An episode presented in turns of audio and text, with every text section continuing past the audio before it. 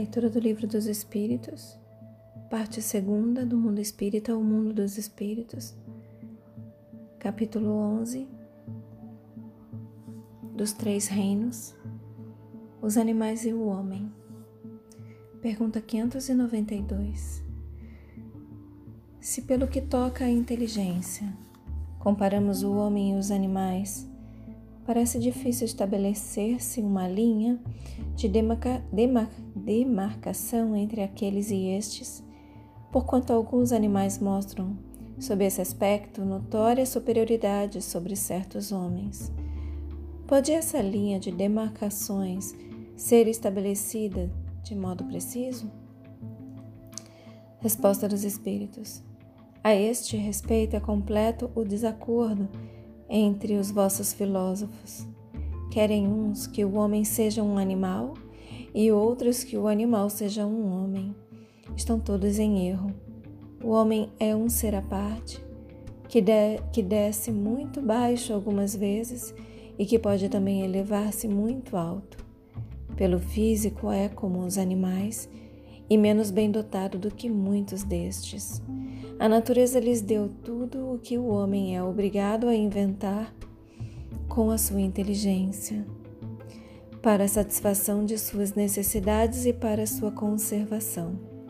Seu corpo se destrói, como o dos animais, é certo, mas ao seu espírito está, está assinado um destino que só ele pode compreender, porque só ele é inteiramente livre.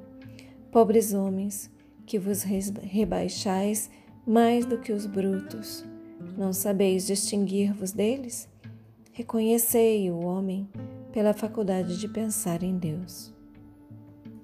Pergunta 593. Poder-se-á dizer que os animais só obram por instinto? Resposta: Ainda aí há um sistema. É verdade que na maioria dos animais domina o instinto, mas não vê que muitos obram denotando acentuada vontade? é que tem inteligência, porém limitada. E aqui vem uma explicação. Não se poderia negar que, além de possuírem um instinto, alguns animais praticam atos combinados que denunciam vontade de operar em determinado sentido e de acordo com as circunstâncias. Há, pois, neles uma espécie de inteligência mas cujo exercício quase que se circunscreve à utilização dos meios de satisfazerem as suas necessidades físicas e de proverem a conservação própria. Nada, porém, criam, nem melhora alguma realizam. Qualquer que seja a arte com que executem seus trabalhos, fazem hoje o que faziam outrora e o fazem nem melhor nem pior, segundo formas e proporções constantes e invariáveis. A cria, separada dos de sua espécie, não deixa por isso de construir o seu ninho de perfeita conformidade com os seus maiores, sem que tenha recebido nenhum ensino. O desenvolvimento intelectual de alguns, que se mostram suscetíveis de certa educação, desenvolvimento, aliás, que não pode ultrapassar acanhados limites, é devido à ação do homem sobre uma natureza maleável porquanto não há aí progresso que lhe seja próprio. Mesmo o progresso que realizam pela ação do homem é efêmero e puramente individual, visto que entregue a si mesmo, não tarda que o animal volte a encerrar-se nos limites que lhe traçou a natureza. Pergunta 594. Têm os animais alguma linguagem? Resposta: Se vos referis a uma linguagem formada de sílabas e palavras, não. Meio, porém, de se comunicarem entre si, tem. Dizem uns aos outros muito mais coisas do que imaginais. Mas essa mesma linguagem de que dispõem é restrita às necessidades, como restritas também são as ideias que podem ter. Há, entretanto, animais, letra A, há, entretanto, animais que carecem de voz esses parece que nenhuma linguagem usam, não? Resposta dos Espíritos: Compreendem-se por outros meios. Para vos comunicardes reciprocamente, vós outros homens, só dispondes, só dispondes da, da palavra? E, o, e os mudos, perdão, e os mudos. Facultada-lhes sendo a vida de relação, os animais possuem meios de se prevenirem e de exprimirem as sensações que experimentam. Pensais que os peixes não se entendem entre si?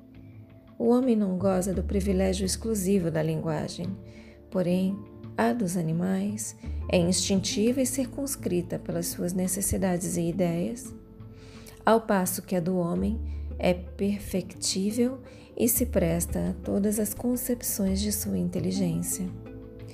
E aqui vem uma explicação. Efetivamente, os peixes que, como as andorinhas, emigram em cardumes, obedientes ao guia que os conduz, devem ter meios de se advertirem, de se entenderem e combinarem. É possível que disponham de uma vista mais penetrante e esta lhes permita perceber os sinais que mutuamente façam. Pode ser também que tenham na água um veículo próprio para a transmissão de certas vibrações. Como quer que seja, o que é incontestável é que eles não falecem meios de se entenderem, do mesmo modo que a todos os animais carentes de voz e que, não obstante, trabalham em comum. Diante disso, que admiração pode causar que os espíritos entre si se comuniquem sem o auxílio da palavra articulada. Pergunta 595. Gozam de livre-arbítrio os animais para a prática dos seus atos? Resposta: Os animais não são simples máquinas como supondes. Contudo, a liberdade de ação de que desfrutam é limitada pelas suas necessidades e não se pode comparar à do homem. Sendo muitíssimo inferiores a este, não têm os mesmos deveres que ele. A liberdade possuem-na restrita aos atos da vida material. Pergunta 596.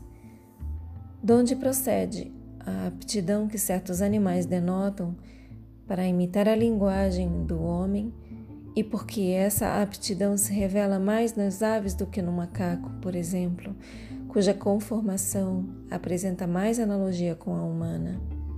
Resposta: Origina-se de uma particular conformação dos órgãos vocais, reforçada pelo instinto de imitação o macaco imita os gestos. Algumas aves imitam a voz. Feche os olhos. Permite que essas palavras se aprofundem por algum tempo em vocês. Assume a intenção de contemplar por mais algum tempo sobre essas palavras. Expressa gratidão aos seus guias, mentores, protetores e anjo guardião.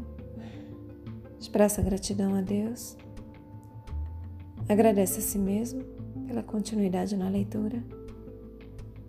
E eu também agradeço a vocês pela oportunidade. Boa noite. Namastê.